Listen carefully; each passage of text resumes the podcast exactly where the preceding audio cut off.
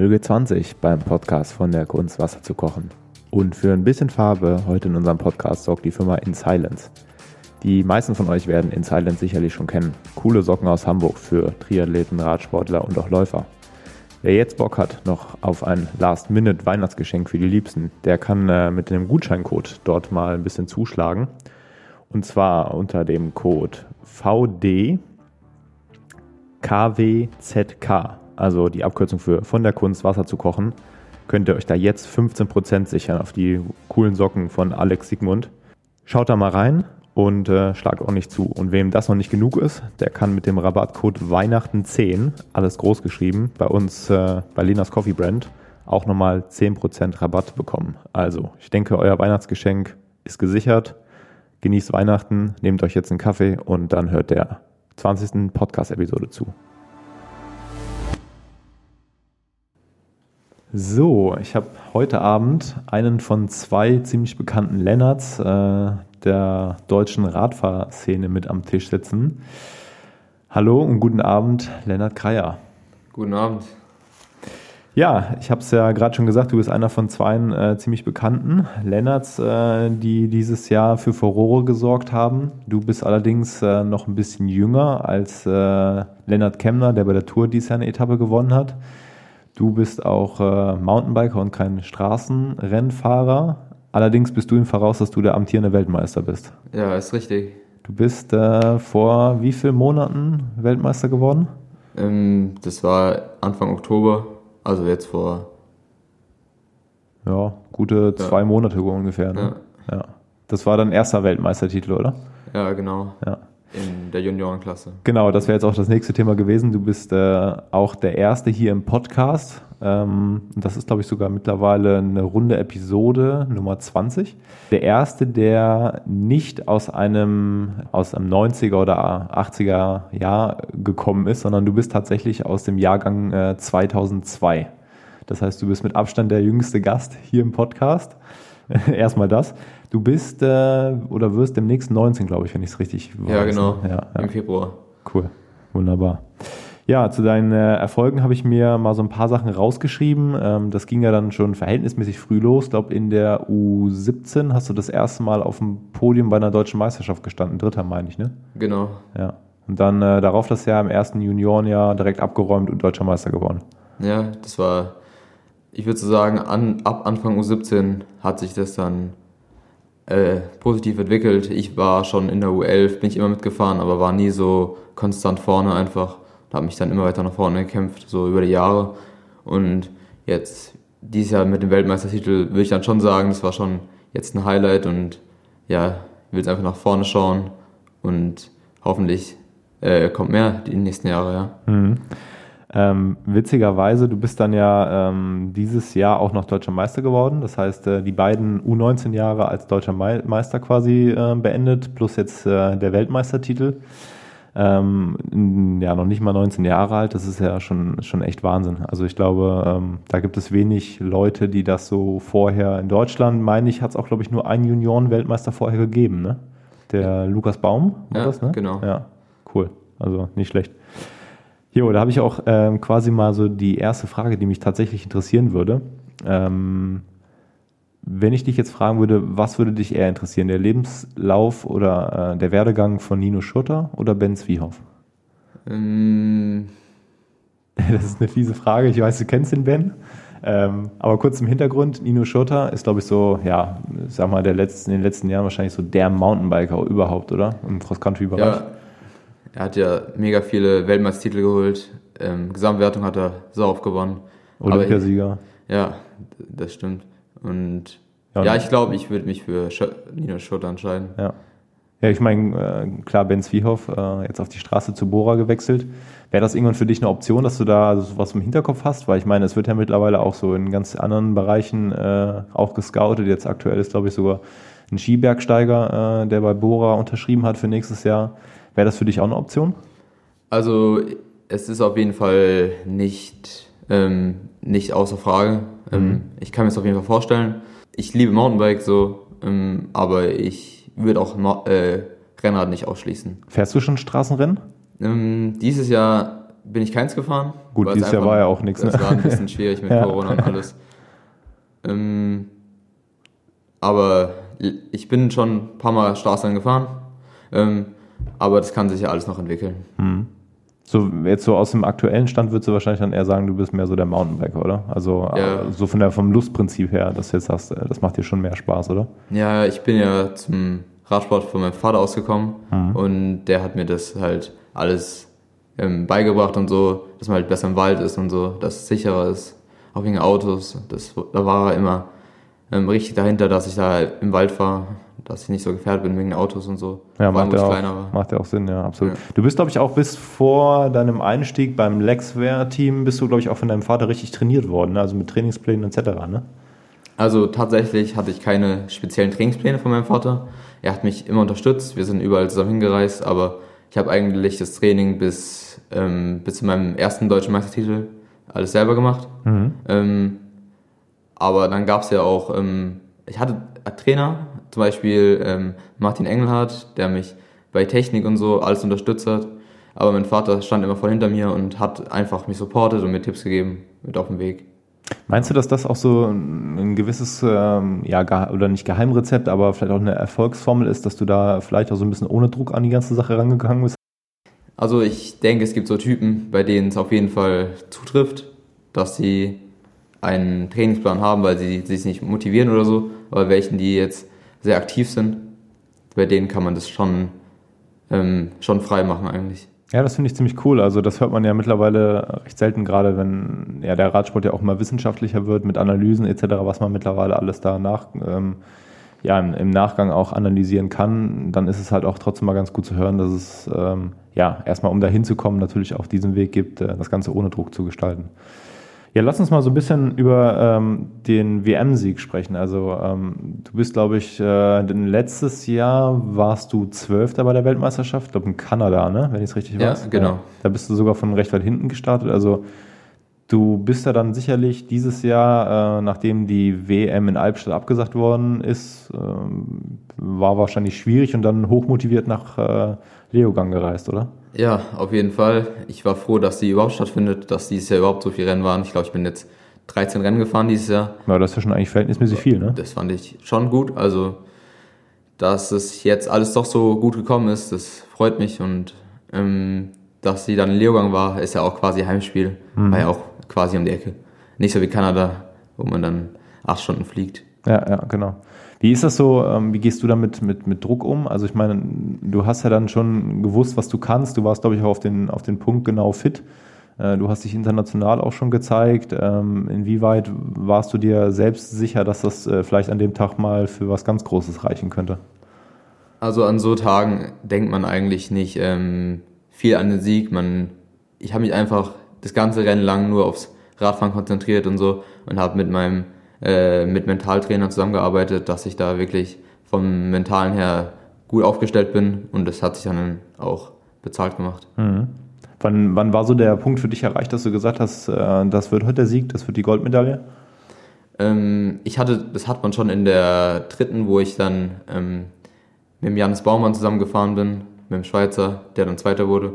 Da aber immer so die Gedanken, jetzt kann man es gewinnen und so. Und dann habe ich mir einfach einen An- Ankerpunkt Punkt gesetzt im Rennen, wo ich dann einfach gesehen habe, wenn ich mich darauf konzentriere, dann will ich einfach nur aufs Radfahren konzentrieren. Weil wenn man die ganze Zeit im, im Kopf hat, dass man jetzt gewinnt und dass man jetzt vielleicht noch eingeholt werden kann oder so, dann wird man, glaube ich, schnell nervös und macht, macht schneller Fehler. Und so kann man das eigentlich ganz gut umgehen. Ja, du hast ja dann auch ziemlich souverän gewonnen. Ich glaube, 40 Sekunden Vorsprung.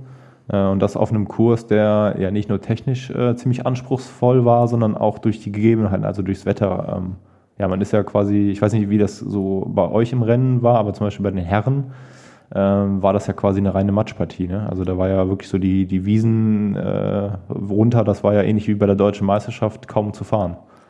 Ja, also ähm, bei uns war es sogar noch ein bisschen schlimmer wie bei den Männern, tatsächlich. Ähm, ich glaube, es, also die Strecke an sich war nicht schwer, nur das Wetter hat es sehr, sehr äh, rutschig und schwierig gemacht. Und deswegen war das immer eine Herausforderung, aber ich habe so über die letzten Jahre gemerkt, dass ich eigentlich bei so Regenwetter und so eigentlich schon immer gut abliefern kann. Mhm. Zum Beispiel bei der Deutschen Meisterschaft war es ja auch mega rutschig und da Ja, ja. habe ich mit zwei Minuten Vorsprung gewonnen. Ja, ziemlich souverän, ja. Ich Ja. habe es gesehen, ja. Das Genau. war ziemlich beeindruckend. Ja, cool. Das ist, äh, wie würdest du denn sagen? Also ich meine, du, das, das ist ja dann auch irgendwie durch die sozialen Medien überall gegangen. Die UCI lädt das hoch, die haben ja unheimlich viele Follower. Du bist auf Instagram ein bisschen aktiv. Ähm, wie genau hat sich dein Leben nach dem WM-Titel verändert? Also merkst du da irgendwas oder ist es so, dass es eigentlich, äh, du bist genauso der Lennart, der du vorher warst? Ja, das sowieso. Ich, ich bleibe immer der gleiche, egal was ich für Erfolge einfahre. Ähm, ich würde einfach sagen, man, man, kriegt zwar, man kriegt mehr Support von Deutschland einfach. Jetzt wohne ich ja in Freiburg mittlerweile und da merke ich schon im OSP, da kriegt man schon, wenn man es will, dann kommt man so, so in die Richtung. Ja. Und Social Media habe ich ein paar Abonnenten dazu bekommen, aber das macht es auch nicht viel aus. Ja, ja. Ja. Ja, aber trotzdem ganz interessant, einfach das mal so zu hören. Wie ist es so ähm, finanziell? Ähm, zahlt der BDR da Prämien oder wie läuft sowas ab? Ich glaube, darüber darf ich nicht sprechen. Okay. ja, ähm, aber erzähl mal so ein bisschen, ähm, wie, das, wie das generell ähm, an so einem Rennwochenende abläuft. Also das heißt, äh, jetzt auch speziell bei der Weltmeisterschaft, ihr fahrt dahin nach Leogang. Das Rennen war jetzt an einem Samstag, glaube Nee, ich. an einem ne? Donnerstag. Donnerstag sogar, ja. Ja, ähm, Montag war Anreise. Das ähm, einfach um die Strecke gut kennenzulernen. Da äh, sind wir ein paar Runden gedreht. Ähm, Mit dem Fahrrad dann wahrscheinlich, ne? Also laufen, lau- lauft ihr das auch ab oder? ähm, ja, zum Beispiel jetzt bei der WM letztes Jahr, da sind wir auch abgelaufen, weil die Strecke noch nicht fertig war. Mhm. Ähm, ich bin dieses Jahr die Strecke nicht abgelaufen. Ich bin nur gefahren, weil hat sich einfach nicht ergeben. Ja. So und hab, muss man bei der Strecke nicht.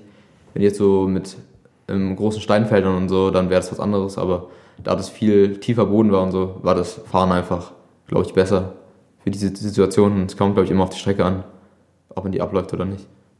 Wie ist das? Ihr fahrt ja bei, bei Lexware, fahrt ihr ja Scott-Räder. Mhm. Inwieweit hast du da Handlungsspielraum, dass du sagst, ich würde lieber ein Fully fahren oder ein Hardtail, ähm, so und so muss die Gabel eingestellt sein? Äh, was sind so deine, äh, deine Freiheiten da? Also wie, wie läuft sowas ab, wenn ihr da hinfahrt? Hast du zwei Räder dabei und entscheidest dann vor Ort? Oder? Also ich habe immer ähm, bei großen Wettbewerben habe ich eigentlich immer zwei Räder dabei, dass man einfach jetzt in Leogang waren es 200 über 200 Höhenmeter pro Runde. Da habe ich einfach ganz klar gesagt, das Hardtail ist auf jeden Fall mein mein Favorite und ja, also ich habe ja die Strecke nicht nicht gekannt so gut davor und genau einmal zwei Räder dabei haben ist eigentlich so das Beste, was man machen kann. Mit beiden mal abfahren und dann kann man entscheiden. Ja. Jetzt hast du gerade erzählt, dass du bist äh, nach Freiburg gezogen. Ähm, wie sieht dein Leben da so vor Ort aus? Also das heißt, äh, wohnst du alleine oder wie, wie genau ist das? Wie Also- muss man sich das vorstellen? So als, als 19-Jähriger, die meisten, also ich bin, ähm, ich glaube, mit 20 zu Hause ausgezogen, ähm, aber die meisten wohnen ja in dem Alter schon noch irgendwie zu Hause. Also wie ist denn das bei dir? Also ich bin im September nach Freiburg gezogen. Ähm, ich wohne im Internat mit anderen Sportlern zusammen, ähm, gehe in eine Sportklasse und bin da eigentlich nur unter Sportlern.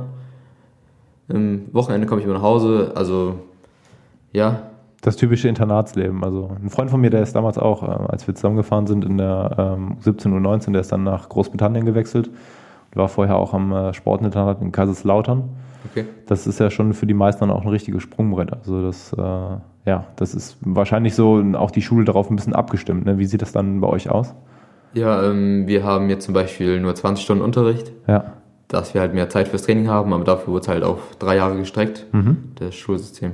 Und genau. Das heißt, du bist dann schon jetzt in den Vorbereitungen auch dann fürs Abitur. Also ich bin auf einer äh, Fachhochschule. Fachhochschulreife mache ich. Ah, okay. Ja, okay. genau. Von, also zwei Jahre auf drei Jahre gestreckt, Ja. quasi. Okay. Wie sieht das dann ähm, aus? Was strebst du irgendwann mal an, wenn, wenn du sagst, okay, wird nicht jeder Radprofi, wie geht's dann, oder hast du da Pläne, wie es dann weitergeht?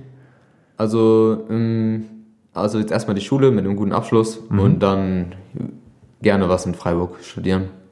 Auf einer Fachhochschule. Schwebt dir schon vor, was ungefähr, oder bist du da offen Ähm, für alles? Ich bin offen für alles, aber ich will, glaube ich, in die Richtung Marketing, in die Richtung, glaube ich, Ja. tendieren. Ja, das klingt auf jeden Fall äh, bestimmt äh, ein ganz interessanter Studiengang. Ähm, wie viel lastet dich dein Training aus? Also das heißt, du bist jetzt ja noch super jung, ähm, bist jetzt das zweite Jahr in der U19 gefahren, kommst jetzt in das Männer- oder das erste U23 Männerjahr. Wie sieht das so bei dir ähm, trainingsumfangstechnisch aus? Also das heißt, ähm, wie viele Stunden, was genau, wie teilt sich das auf? Erzähl mal so ein bisschen. Also ähm, es gibt verschiedene Phasen im Jahr. Jetzt zum Beispiel ist ähm, Grundlagephase, mhm. da trainiere ich so 15 bis 20 Stunden die Woche. Ähm, und dann gibt es halt auch diese intensiveren, wenn es auf die Rennen so geht. Und ja, also meistens auf dem Rad. Ich gehe auch joggen, ähm, mache Krafttraining. Uh, ja, das alles gehört zu meinem Training dazu. Wie ist es in dem Alter? Ähm, ich meine, desto älter man wird, desto mehr stellt man ja wahrscheinlich auch irgendwelchen, also ich merke das selber bei mir, stellst du ja auch in mehreren Stellschrauben rum, das heißt, irgendwann kommt die Ernährung dazu. Du hast jetzt gerade schon erwähnt, dass du so mit einem Mentaltrainer auch zusammengearbeitet hast. Ähm, jetzt gibt es ja auch den einen oder anderen Mountainbiker aus Deutschland, der dafür bekannt ist, auch vegan zu leben. Ähm, wie ist denn das bei dir? Also achtest du da schon drauf? Oder, also äh, ja, ähm, meinst du Max? Oder? Genau, genau, ja, genau. Max Brandl, ja. Ich bin ja auch vegan, ja. schon seit über einem Jahr. Darauf wollte ich so ein bisschen hinaus, ja. Ja, ja, ähm, ja genau. Ich habe schon, habe eigentlich schon vor zwei Jahren angefangen, auf meine Ernährung zu achten. Ich habe mich einfach ein bisschen schlau gemacht und weiß, was mir gut tut und mhm. Es funktioniert anscheinend. Also ja gut, das ist ja auch so ein bisschen das Prinzip, was du so gerade schon erzählt hast, was du so seit der Jugend ein bisschen verfolgst. So Hauptsache ähm, ja auf deinen eigenen Körper hören und äh, so auch aus Erfahrung so ein bisschen, ne? Ja, genau. Dann würde mich interessieren, wie trinkst du deinen Kaffee, mit, äh, wenn du keine Milch trinkst?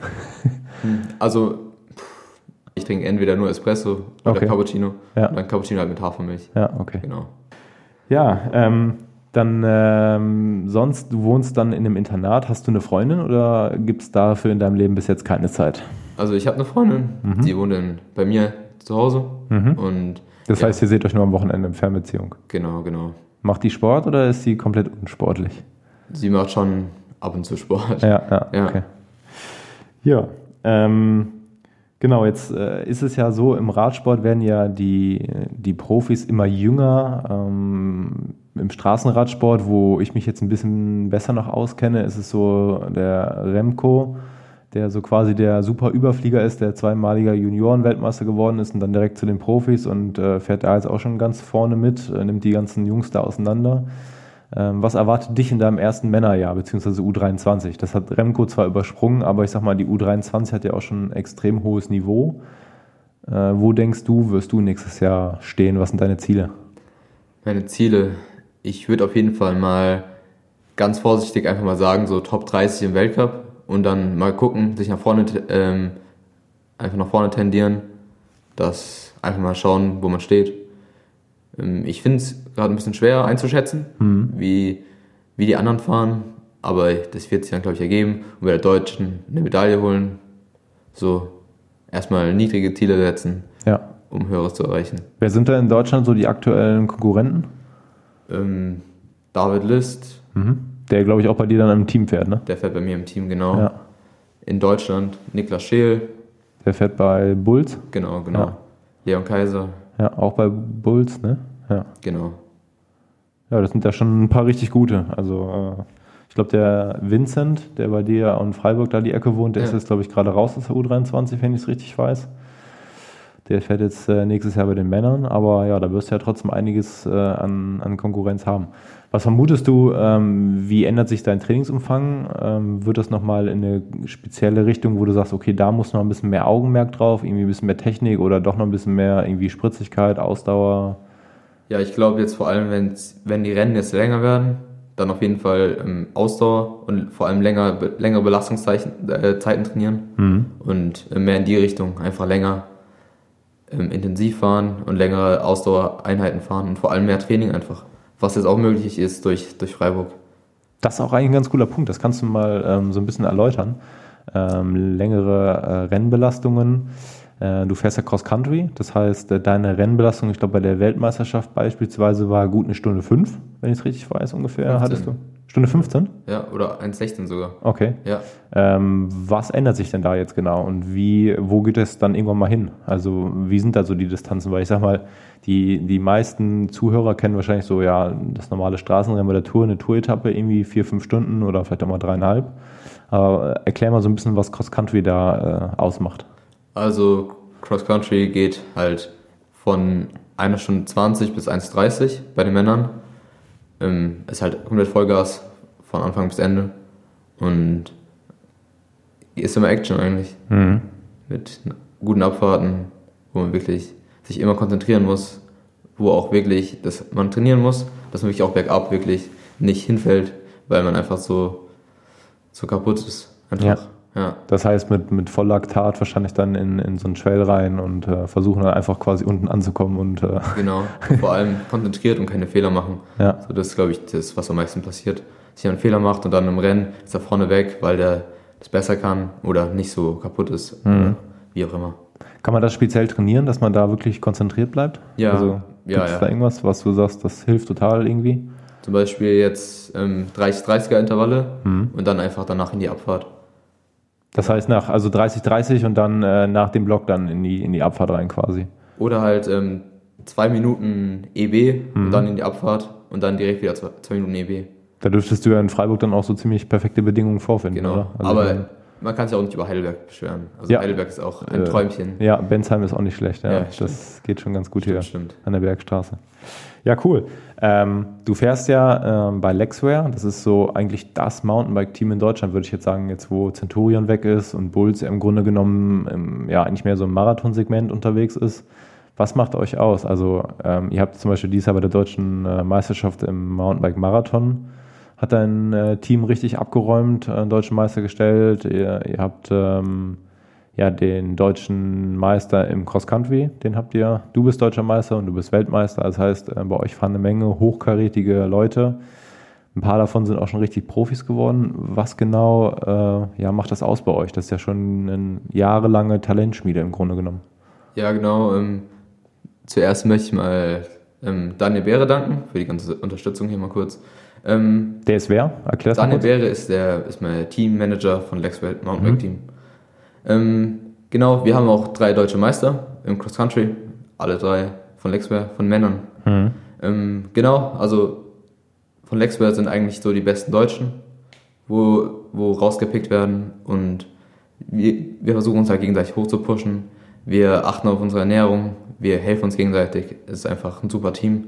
Ich bin froh, dass ich bei Lexware bin. Ja, das merkt man auch so ein bisschen. So gerade in den sozialen Medien kriegt man das ja immer so ein bisschen mit, ähm, dass, ähm, dass da äh, ein ziemlicher Teamzusammenhang halt auch äh, ist bei euch. Das ist äh, wirklich auch mal ganz cool zu sehen, weil das sieht man nicht ganz so oft.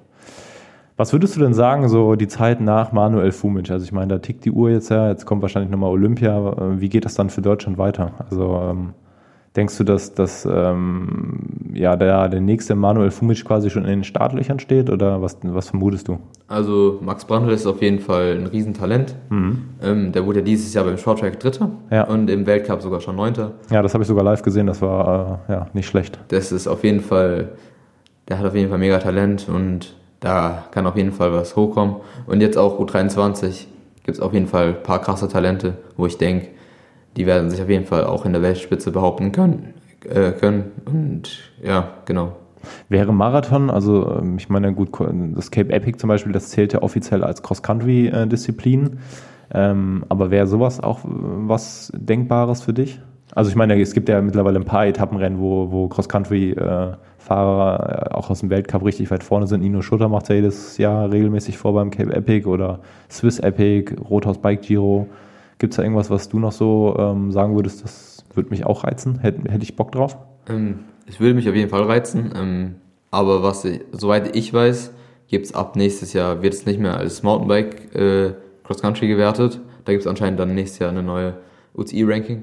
Genau, es gibt ja nächstes Jahr auch für einen, einen Marathon-Weltcup. Genau, genau. Und deswegen wird es, glaube ich, nicht mehr eingerechnet. Ich glaube, deswegen werden auch nicht mehr so viele diese Etappenrennen fahren. Vielleicht noch zum Training. Cape Epic ist immer eine super Vorbereitung auf die, auf die Weltcups und so, für Nino Schurter zum Beispiel.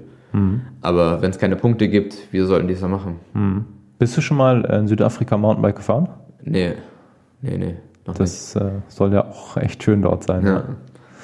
Ja, cool. Also es ist auf jeden Fall super spannend, das mitzubekommen, wie du dich da entwickelt hast die letzten Jahre. Ähm, und natürlich jetzt auch mal noch mit dem Schritt dann äh, ja, nach, nach Freiburg ähm, gegangen zu sein. Äh, da bin ich echt mal gespannt, was so in den nächsten Jahren auf dich zukommt. Ähm, du bist jetzt das Wochenende über hier und dann geht's wahrscheinlich dann Sonntagabend zurück nach Freiburg, oder? Ja, genau. Genau. Und Ich dann, pendel immer mit, mit dem Zug ja. hin und her. Wie ist das dann so äh, jetzt die nächsten Tage, wenn eventuell so der Lockdown kommt? Wo verbringst du Weihnachten? Bei zu Hause bei der Familie oder? Ja, auf jeden Fall. Ähm, das Internat macht auch zu, also ich hätte auch keine Möglichkeit, da jetzt irgendwie da zu bleiben, außer halt bei Freunden, aber zu Hause ist, glaube ich, Weihnachten immer am schönsten. Ja, das Ja, ist genau. äh, definitiv so, ja. Ja, cool. Das ist auf jeden Fall äh, super cool, dass du dir mal Zeit genommen hast, ähm, dich mal hier selbst vorzustellen. Ähm, ich denke, so die ganzen jungen Nachwuchsfahrer, ähm, ja, die jetzt demnächst alle hochkommen, äh, die wird man dann beobachten und äh, wird auch sicherlich ein spezielles Augenmerk auch, mag auch auf dich haben als äh, ja, Junioren-Weltmeister. Und äh, dafür an der Stelle auf jeden Fall erstmal alles, alles Gute und äh, mach das Beste draus. Vielen Dank für deine Zeit heute Abend. Danke und an alle Zuhörer, schöne Weihnachten und gute Feiertage. Ja, das ist mal ein richtig cooles Schlusswort. Da kann ich mich nur anschließen. Also bleibt alle gesund, bleibt zu Hause und äh, wir hören uns dann wahrscheinlich erst im nächsten Jahr. Bis dann. Ciao.